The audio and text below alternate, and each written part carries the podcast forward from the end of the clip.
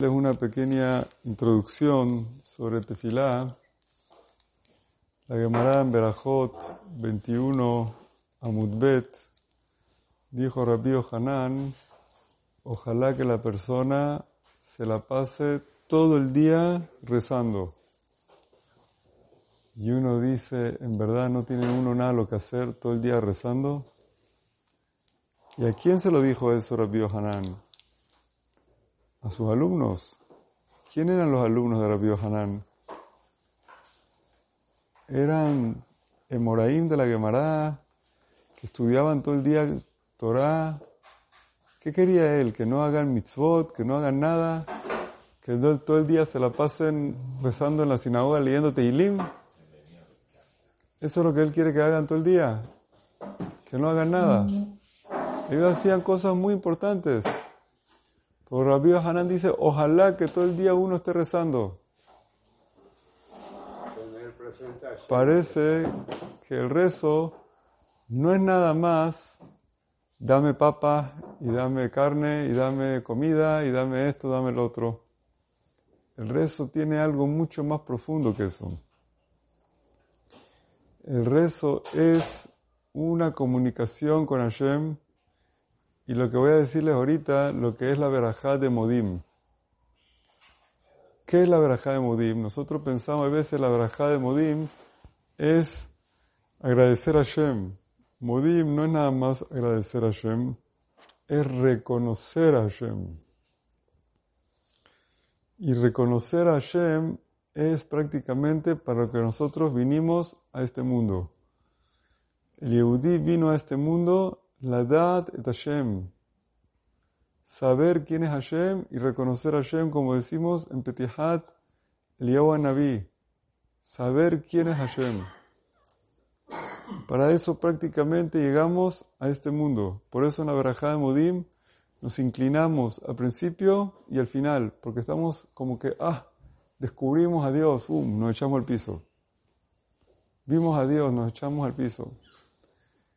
Esa es la importancia de la verajá de Modim, que tenemos que al principio de la verajá de Modim y al final de la verajá de Modim nos inclinamos. Y esa es tan importante la verajá de Modim, por eso uno no puede decir dos veces Modim, Modim. Tiene que decirla una sola vez.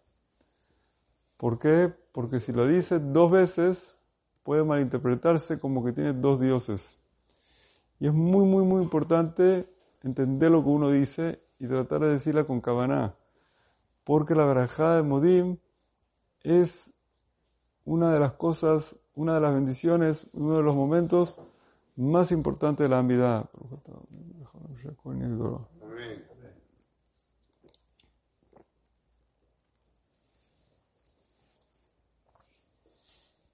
La Gemara en Masejet Berajot también trae una persona que no se inclina en Modim, Rajó 34, que no es bueno para la persona. Únicamente, por supuesto, si puede hacerlo y no lo hace. Pero si tiene algún problema en la espalda y no se puede inclinar en modim, ¿qué va a hacer? Si no puede, no puede. La rodilla. O la rodilla o algo así. Pero si puede inclinarse, tiene que inclinarse en modim. El modim, como dije, si una persona no hizo no se concentró en toda la amidad, pero se concentró en Modim, eso puede salvarle que todas sus bendiciones, y todas las peticiones se reciban, aunque no se concentró por concentrarse en Modim. Porque reconocer a Shem es valioso que Neged Kulam, por todo lo que no hizo Kabbalah. Y eso le puede subir toda la tefilá Shamaim aunque no hizo nada, no pensó nada, todo estaba pigul, toda su tefilá estaba mal hecha, pero Modim lo dijo bien, le salvó todo, es como un comodín, como un joker, que le salvó toda la tefilá de él. Por eso si uno puede, que ponga una alarma en Modim. Hoy en día los teléfonos tienen alarmas, que ponga una alarma, cuando llega Modim, que le suene la alarma. No se olvide hacer Kavaná en Modim. Con eso puede salvar todo su rezo para que todo suba al Shamaim.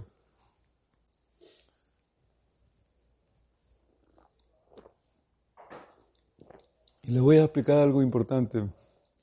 Nosotros tenemos un momento de rezo también muy importante que es Birkat Kohanim, que es la verajá de la Torá que Hashem nos dice, quiero bendecir a Israel a través de los Kohanim. ¿Cuándo es que se dice la verajá de Kohanim? El momento más apto para la bendición de toda la tefilá. ¿Cuándo es el momento más apto de la bendición de toda la tefilá? Después de Modim. Porque después de que uno hizo Modim, se abren los cielos para recibir la bendición. No hay ningún otro momento. No después de pedir Panasá, no después de decir Atakadosh, no después de decir nada. Después de Modim. Es que se abren los cielos para recibir la verajá. Por eso imagínense la fuerza de esta verajá.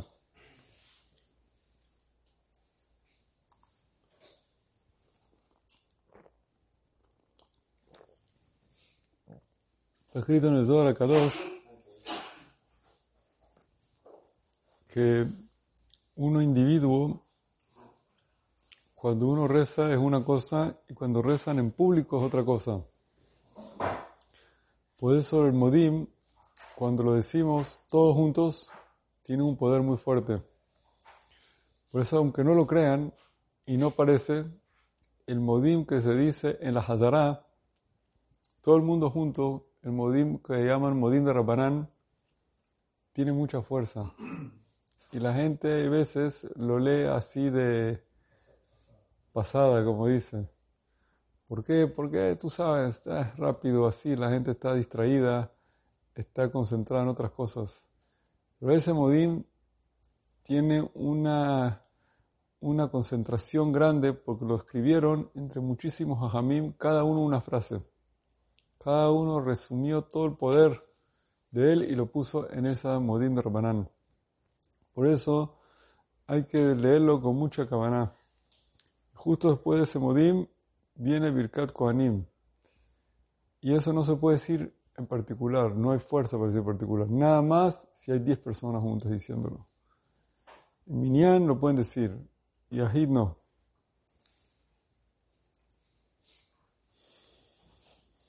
Y nada más, cuando hay Minyan también, se puede hacer Birkat Kohanim individuo no.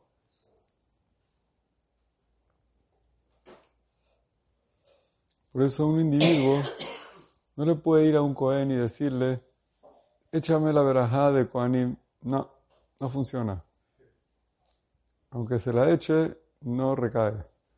Porque si no hay minyan, la verajá de Kohanim no va. Tiene que ser con minyan para que recaiga la verajá de Birkat Kohanim.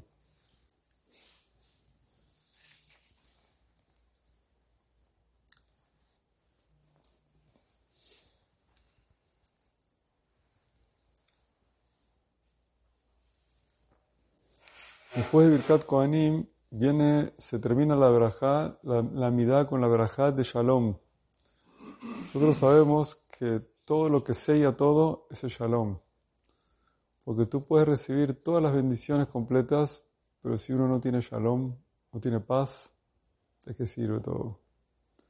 Si hay problemas, hay guerras, hay líos, ¿qué sirve todo si no hay Shalom? Puedes tener todos los millones del mundo, pero si no hay shalom, nada. Puedes tener toda la salud del mundo, si no hay shalom, nada. Por eso nosotros le pedimos a Hashem, Betov be'aneja, levarechet ameja Israel, bero'oz shalom. Tov be'ane Hashem, levarechet Israel, dice el Birkei Yosef. Por eso se culmina la amidad, puede pedir todo lo que uno pida, al final de todo uno dice Modim, y después de Modim, uno pide shalom, sim shalom todo braja, pide a Hashem que ponga shalom. Para nosotros como pueblo judío lo más importante es el shalom.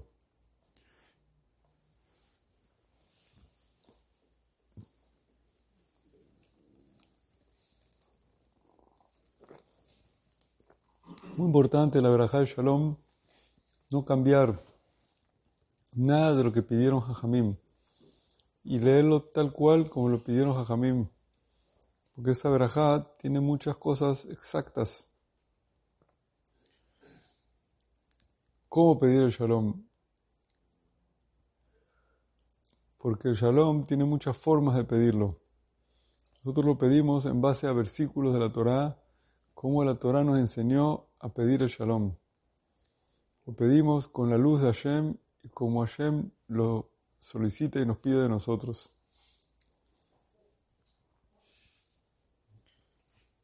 Que Bezat Hashem, ojalá podamos ver y recibir el shalom de Hashem muy pronto. Después del shalom, uno dice Yula Ratzon y Brefi. Le pide a Hashem que sea la voluntad de Hashem, que todas las palabras de mi boca y la voluntad de mi corazón sean recibidas delante de Hashem. Porque a veces uno no pronunció bien alguna palabra o no tuvo una buena kavaná, concentración. Por eso uno dice a Hashem que toda la voluntad de mi corazón, de mi boca, todo lo que dije, sea bien recibido delante de, delante de Hashem. Después de eso es que uno puede empezar a contestar cosas que uno escucha. Pero uno no puede contestar ni Kadish ni nada antes de eso en la mitad de la amidad. Si uno está en la mitad de la amidad, hay un Kadish, un Nagdishach, un Barejú, un Amén, lo que sea, no puede contestar nada, estás hablando con Dios. Pero después de este Yule Razón, ya que uno terminó la amidad, puede empezar a contestar las cosas que quiere contestar, como Kadish, como Kedushah, como Barejú. ¿Por qué? Porque ese momento ya se considera que terminó la amidad. Aunque todavía falta lo que Netzor Shonim, ¿verdad? Esos son peticiones extra que están después de la tefilá. Y al decir la razón, se considera que terminó la parte básica de la tefilá. Baruch Hanay Olam. Amén. Amén. amén.